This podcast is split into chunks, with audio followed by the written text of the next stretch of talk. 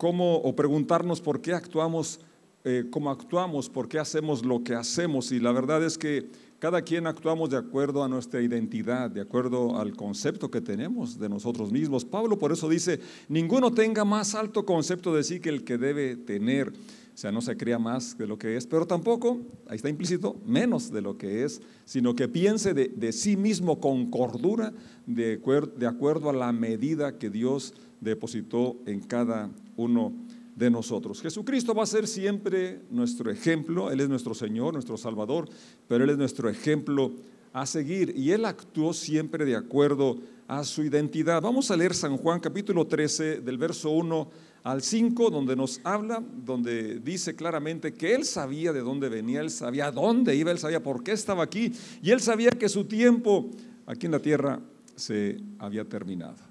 Son cosas que necesitamos conocer nosotros también, ¿verdad? no somos eternos aquí en la tierra, tenemos un tiempo breve, así que hay que aprovecharlo al máximo y qué mejor manera que estando cerca de Dios como cantábamos conocerte más y qué mejor manera que amando a los que están cerca de ti, a tu familia, porque la verdad que el tiempo es breve. Juan capítulo 13, verso 1 al 5. Antes de la celebración de la Pascua, Jesús sabía que había llegado su momento para dejar este mundo y regresar a su Padre. Había amado a sus discípulos durante el ministerio que realizó en la tierra y ahora los amó hasta el final. Era la hora de cenar y el diablo ya había incitado a Judas, hijo de Simón Iscariote, para que traicionara a Jesús. Jesús sabía, se esa palabra, sabía, que el Padre le había dado autoridad sobre todas las cosas y sabía que había venido de Dios y sabía que regresaría a Dios. Fíjate aquí cuántas veces usa el verbo saber. Sabía que su tiempo aquí en la tierra se había terminado. Es bueno tener tomar nota de esto nosotros, ¿verdad? Nuestro tiempo se va a terminar un día. Pero también saber la autoridad que Dios nos ha dado para vivir aquí en la tierra. Saber que venimos de Dios y saber que vamos a Dios. Son cosas fundamentales que determinan, marcan nuestra identidad y por lo tanto nuestro proceder, nuestras acciones cotidianas. Así que, verso 4, por tanto, o sea, teniendo clara tu identidad, teniendo claro quién eres, puedes realizar tareas que para otros podían ser insignificantes, para algunos podían ser denigrantes, podían ser de poco o de ningún valor. Así que se levantó de la mesa, se quitó el manto, se ató la toalla a la cintura y echó agua en un recipiente. Luego comenzó a lavar los pies a los discípulos y a secárselos con la toalla que tenía en la cintura. Oremos, Padre, te damos muchas gracias por tu presencia en este lugar. Gracias porque has puesto un cántico nuevo en nuestros labios y a través de la alabanza expresamos nuestro amor, nuestra gratitud, nuestra dependencia y también profetizamos y confesamos a través del canto, Señor, las victorias y bendiciones que tienes para nosotros. Padre, ahora nos sentamos y, y como cantamos, quiero oír tu voz. Ruego que hables a nuestro corazón, a nuestro espíritu. En el nombre de Jesús decimos, así sea. Amén. Este pasaje es muy revelador porque como ya lo hice, ya lo mencioné, lo puntualizo, el Señor sabía bien quién era y es importante que tú y yo sepamos también quiénes somos, nuestro proceder, de dónde venimos y a dónde vamos, por qué estamos aquí y que el tiempo es muy breve. Mateo 3 también nos habla un incidente muy importante de cuando el Señor es bautizado, ¿verdad? Los que no se han bautizado en agua, aquí está un ejemplo a seguir. Jesús, como dije, es nuestro ejemplo. Y el bautismo en agua es algo que Él hizo para darnos ejemplo, no, no porque Él lo necesitara. Juan no quería bautizarlo, de hecho. Pero Jesucristo le dijo, así conviene que se cumpla toda justicia. Es decir, todo lo que Dios estableció o, o enseñó es importante que lo realicemos.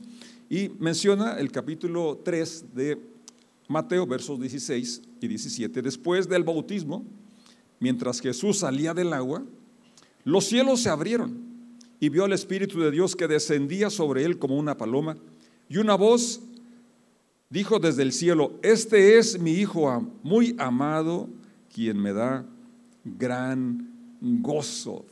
Fíjate, el, bautismo también eh, de Jesucristo inaugura eh, su ministerio, inicia su servicio público, donde empieza a predicar, a sanar y lo demás. Entonces también en nuestra vida en Cristo, el bautismo en agua también marca un antes, donde empezamos ahora a servir, ¿verdad? empezamos a, usar los dones que Dios nos ha dado para, para bendecir a las personas, porque cuando damos, recibimos.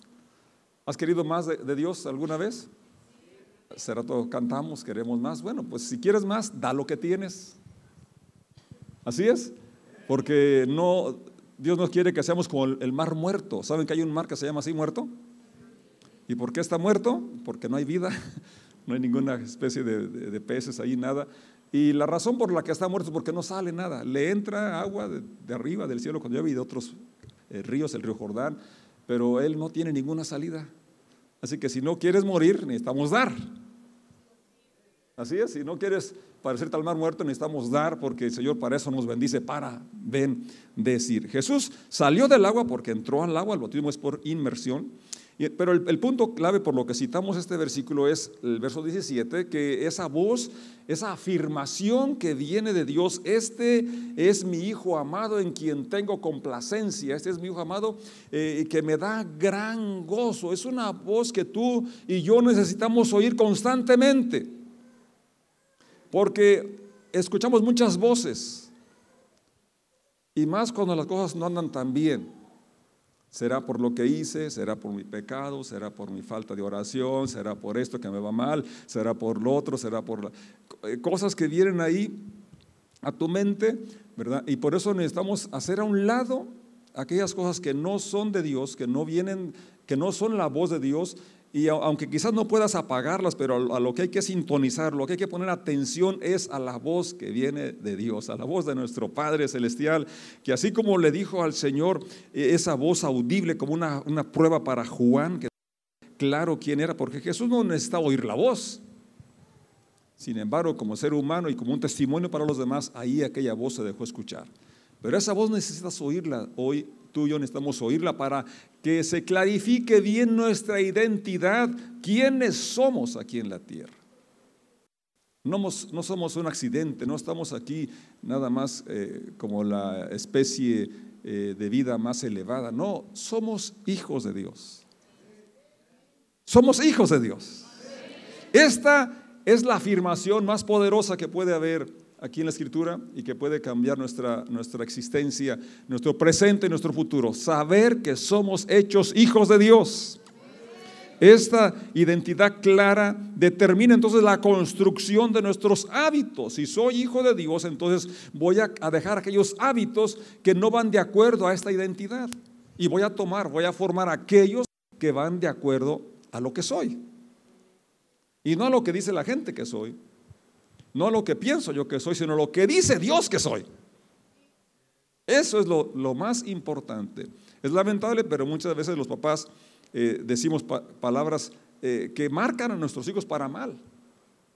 Un día en la calle escuché que la mamá le dice a su hijo, eres un rescoldo. Ay, ¿qué es eso? ¿Qué un rescoldo? A lo mejor ni ya sabía qué es eso. El niño seguramente tampoco sabía, pero sí sabía, sintió el, desprecio, la maldición o la, expresión negativa. Un estorbo, lo último, las brasas, lo, las cenizas.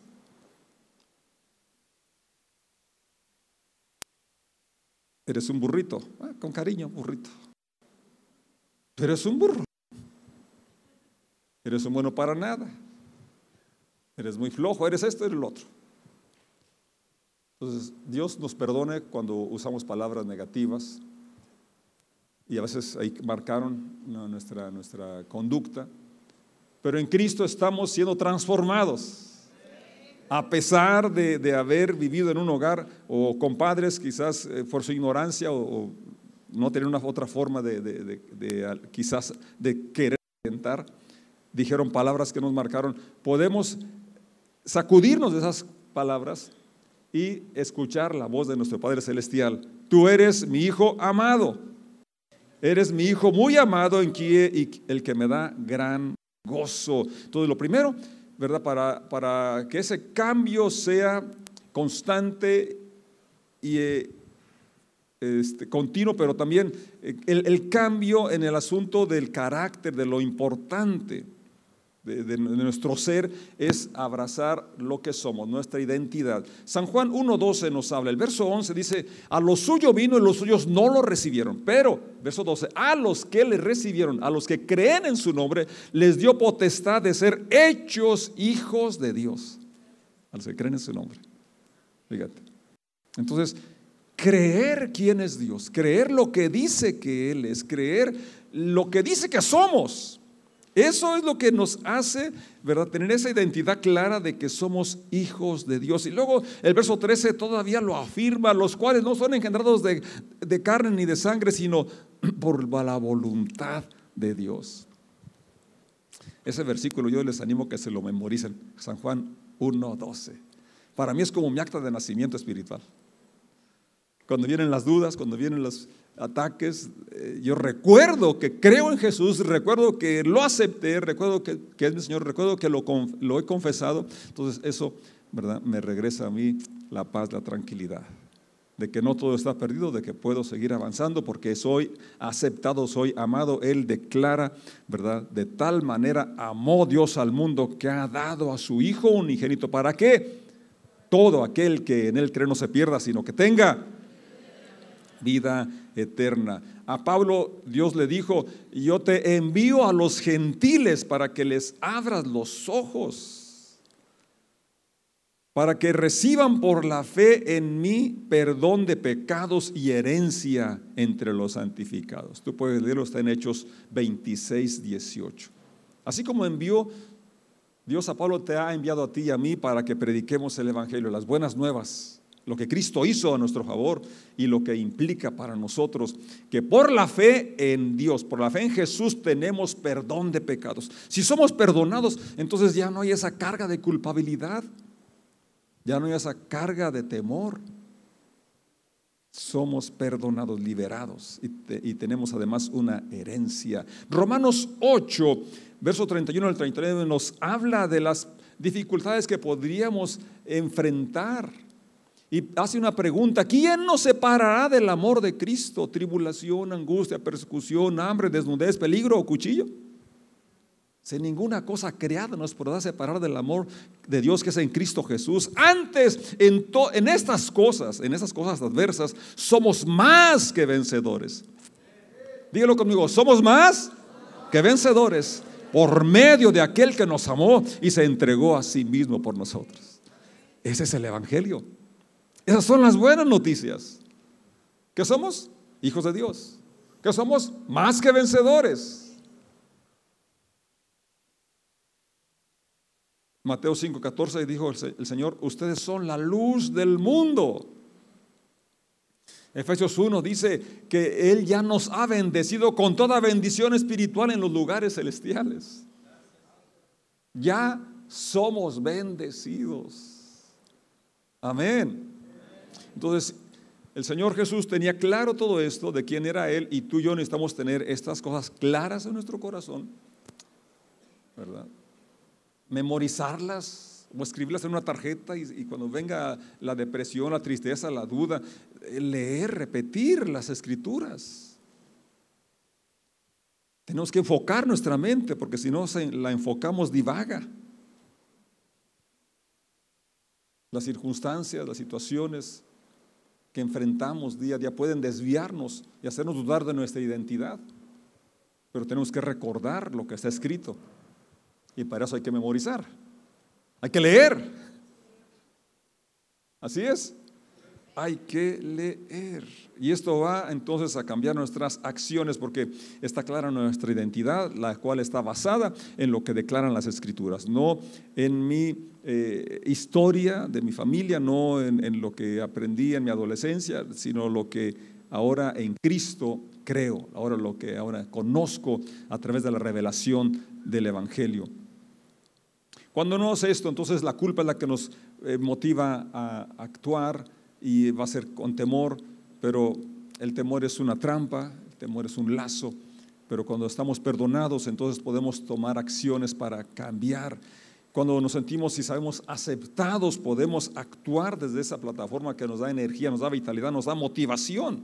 Efesios capítulo 1, versos 3 al 7 dice, eh, toda la alabanza sean para Dios, el Padre de nuestro Señor Jesucristo, quien nos ha bendecido con toda clase de bendiciones espirituales. ¿Nos ha qué? Nos ha bendecido. No dice que nos bendecirá, ya somos bendecidos. ¿Quién se siente, sabe, se sabe bendecido? A veces no nos sentimos, pero saberlo es importante.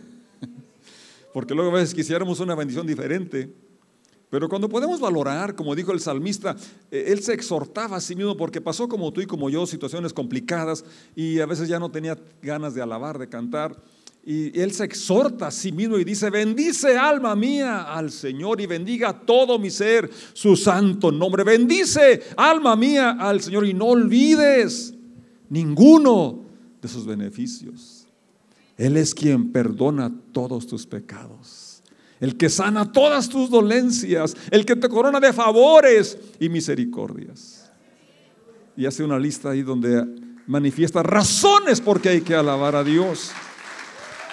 Amén. Pero nota, es el Salmo 103. Ese es un, bueno, un buen salmo para memorizar. Y en la lista por las cuales Él se exhorta a alabar a Dios, inicia, Él es el que perdona tus iniquidades, el que perdona tus pecados. Entonces, eso es algo, ¿verdad? Que, realmente eh, es, lo que nos, nos, nos da la libertad para acercarnos con confianza a Dios, para sentir su aceptación, su amor y lo que dice. Esa es una de las bendiciones con las que ya somos bendecidos y que si no la tenías la puedes recibir hoy. Termino de leer. Estas bendiciones son nuestras porque estamos unidos a Cristo, dice el final del verso 3. Verso 4. Incluso antes de haber hecho el mundo, Dios nos amó y nos eligió en Cristo ¿Puedes hacerlo personal? Dios me amó y me eligió aún antes de la creación del mundo. Así es Dios. A veces no alcanzamos a comprender lo vasto, lo grande de su amor. Pero aquí Pablo nos da un vislumbre de sus propósitos. Por eso, fíjate cuando, cuando te sientes fracasado, que fallaste o que no has avanzado, no te des por vencido. Dios no ha terminado lo que empezó en nosotros. Y Él va a perfeccionarlo. En ocasiones vamos por una calle y encontramos que está cerrada y dice, obra en proceso. Y dice, trabajamos para su bienestar. Para que la calle tenga pavimento en lugar de baches, o tenga tubería nueva, drenaje o potable. Y si es una molestia, ¿no? Y más si es tu propia casa, que no tienes ni cómo eh, acercar tu coche, ni cómo meterlo a la cochera, ni cómo meter la bici. Pero qué bueno que son obras que están en proceso. Entonces, cuando tú venga a, tu mente, a tu vida, que te veas en como que esto no es lo que Dios dice de mí, no es lo que yo quiero de mí. Es bueno que lo notemos, si es el caso, pero no es bueno que nos detengamos, mucho que nos cedamos, sino que sepamos que Dios no ha terminado en nosotros. Él está trabajando. Fíjate, una vez más leo el verso 4. Incluso antes de haber hecho el mundo, Dios nos amó y nos eligió en Cristo para que seamos como santos e intachables a sus ojos. Bien, a los ojos de Dios. Entonces, cuando nos vamos a comparar, no es con a otra persona, sino con Dios que es para Dios la santidad, que es para Dios lo intachable. ¿Así es? Y, Él tiene un plan y un trabajo en cada uno de nosotros. Dios decidió de antemano, verso 5, adoptarnos como miembros de su familia al acercarnos a sí mismo por medio de Jesucristo. Esto es precisamente lo que Él quería hacer y le dio gran gusto hacerlo.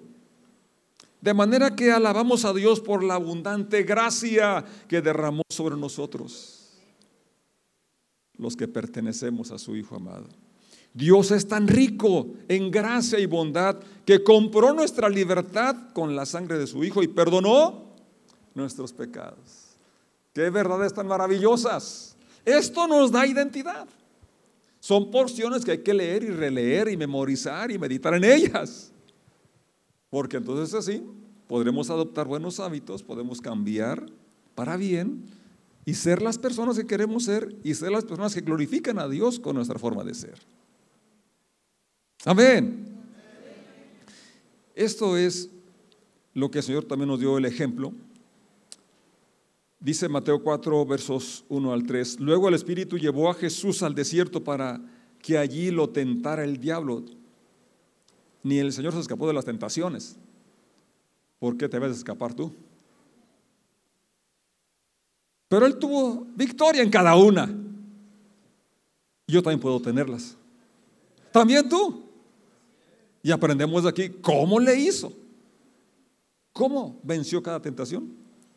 Durante 40 días y 40 noches ayunó y después tuvo mucha hambre. En ese tiempo el diablo se le acercó y le dijo, si eres Dios, esa es la principal tentación, la duda. Creer que no es posible que siendo yo tan pecador, que siendo yo tan fallo, que siendo yo cosas tan aberrantes, que haciendo esto, que haciendo lo otro, ¿cómo es que soy hijo de Dios? La lectura anterior de Efesios bien claro que somos en Cristo por lo que hizo Cristo y por gracia. Gracia es un favor inmerecido, no es un fruto de mi esfuerzo, no es algo que yo gané, que obtuve, es algo que Dios me ofrece. Y que mi parte solamente creerlo, recibirlo. Y eso entonces luego me motiva a alinearme a la voluntad de Dios, a querer agradarle bendecirle. E incluso Él da el querer como el hacer, porque no basta que yo quiera, sino que necesito el poder de Dios orando en mi vida. Pero una vez más, el, el meollo, el punto está donde creas que eres lo que Dios dice que eres. Hasta Jesucristo fue tentado en esa área tan fundamental, esencial. Si eres hijo de Dios, porque si él eh, dudaba de su identidad, entonces iba a hacer cosas para probar lo que no tenía que probar a nadie, porque él es lo que es. Él es quien es, él es quien dice que es. Él es Dios. Entonces, Satanás va a poner a duda tu identidad y hacerte pensar que no es cierto que eres hijo de Dios, porque si fueras hijo de Dios, Dios, Dios te, si Dios te amara, no estuvieras en esa situación, no tuvieras ese problema, no tuvieras esta cosa, no tuvieras lo otro. Bueno, a mí me ataca así, no sé, a ti yo creo que no. Pero pone duda de alguna forma o de otra, si eres. Entonces, Él se va a oponer a que cumplamos nuestro propósito, vivamos fuera de la voluntad de Dios no de acuerdo a la identidad de quiénes somos, pero tenemos que hacer a un lado las mentiras y aferrarnos a lo que Dios dice. Recuerda que Satanás es mentiroso y padre de mentiras. Pero ¿cómo podemos saber qué es verdad y qué es mentira? Pues siempre por eso tenemos que ir a la escritura. Si no es bueno, si no es amable, si no es justo, si no es digno de alabanza, si no tiene virtud, en eso no pienses. Pensemos en lo justo, en lo amable.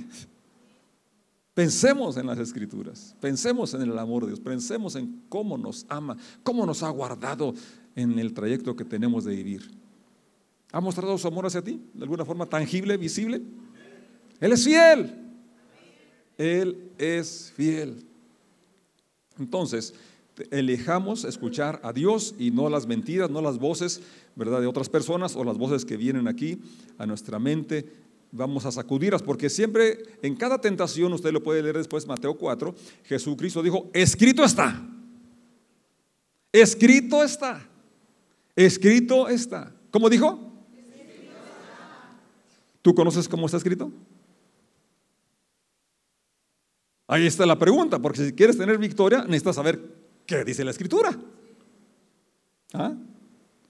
¿Cuánto tiempo dedicas a leer la escritura? ¿Cuántos versículos memorizas? ¿Has memorizado? ¿Cuántos capítulos? Entonces necesitamos tener el fundamento de la palabra en nuestro corazón, en nuestra mente, y entonces así tendremos la identidad clara y podemos vencer toda tentación porque diremos, escrito está. Y vamos a alinear nuestra vida, formar hábitos que glorifiquen a Dios de acuerdo a lo que escrito está. Esto tenemos que, que llegue a ser una convicción en nuestra vida. Hebreos capítulo 11, verso 1 dice, es pues la fe la convicción de lo que se espera. La certeza no se ve, la convicción de lo que se espera. Necesitamos de no solamente eh, memorizarlo y creerlo, sino tener la convicción, la seguridad de que es así como dice que sucederá. Eso entonces nos va a ayudar a tener clara la identidad y a tener acciones, ¿verdad? tener hábitos que van a fortalecer eh, nuestro carácter, nuestra vida y podremos parecernos más al Señor. Un hábito importante que el Señor Jesucristo es la oración. Él oraba a solas, él tenía ese momento donde eh, a solas tenía ese diálogo, esa eh, introspección, ese pensamiento de saber quién era él y a qué había venido aquí a la tierra. Es importante, ¿verdad? Todo esto que tú y yo lo meditemos a solas y también en comunidad, como iglesia, orar cuando se da la oportunidad. Cada miércoles aquí tenemos este espacio de aprender a orar y para mí ha sido mucha bendición. Leímos también en San Juan cómo después eh, eh, dice lo que él sabía quién era él, también se ató la toalla, tomó agua y lavó los pies, sirvió. Jesús es el ejemplo de servicio. ¿Sí? Entonces, él es un, ese es un hábito que necesitamos tomar. El hábito de leer la escritura, hábito de, de orar a solas y en comunidad, hábito de servir. ¿De qué? Él dijo claramente, ustedes me llaman Señor y Maestro y dicen bien porque lo soy. Y si yo, siendo el Señor y Maestro, les he lavado los pies, les sirvo, pues ustedes también con más razón. Entonces Él espera que los creyentes, sus hijos, sus discípulos, sigamos su ejemplo, sigamos su instrucción. Y así podremos entonces ser lo que Él dice que somos, la luz del mundo, la sal de la tierra. Amén. Por último, necesitamos vivir en el poder del Espíritu Santo. Leímos ahí, ¿verdad? Que él, el Espíritu lo lleva al desierto para ser tentado. Lucas 4 dice, verso 13 y 14, cuando el diablo terminó de tentar a Jesús, lo dejó hasta la siguiente oportunidad. Es decir, no bajes la guardia. Tuviste victoria en una tentación, pero vienen otras. Aquí relata esas tres de Jesucristo en ese momento, pero dice, siguió tentándolo. ¿Sí? Pero así como venció las primeras tres, tú y yo podemos vencer todas las que vengan, porque Él también pudo vencerlas. ¿Cuál es la clave? Escrito está. Conozco la escritura, conozco qué dice Dios que soy y voy a vivir de acuerdo a esa identidad. Lucas 4:13, cuando el diablo terminó de tentar a Jesús, lo dejó hasta la siguiente oportunidad. Entonces Jesús regresó a Galilea lleno del poder del Espíritu Santo. Dilo conmigo, lleno del poder del Espíritu Santo. Eso es, ¿verdad? Lo que nos da la habilidad para vivir de acuerdo a la voluntad de Dios, para vivir de acuerdo a la identidad que Dios nos ha dado, de que somos lo que Él dice que somos. Somos sus hijos, somos amados, somos aceptados, somos perdonados, somos más que vencedores. Lo creemos. Necesitamos vivir en el poder del Espíritu Santo. Vamos a estar de pie y darle gracias. Todo esto es posible e inicia cuando tú y yo llegamos a la conclusión de que sin Cristo no es posible. Pablo resumiendo en Romanos capítulo 10 dice, esta es la palabra de fe que predicamos, que si confías que Jesús es el Señor, es tu Señor, serás salvo, porque con el corazón se cree para justicia y con la boca se confiesa para salvación.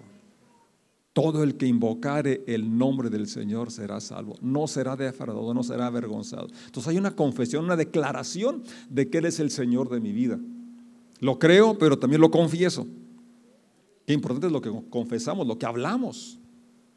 Y no solo lo que hablamos de otras personas, sino lo que hablamos de nosotros. Y hoy aprendimos que vamos a hablar de acuerdo a la identidad.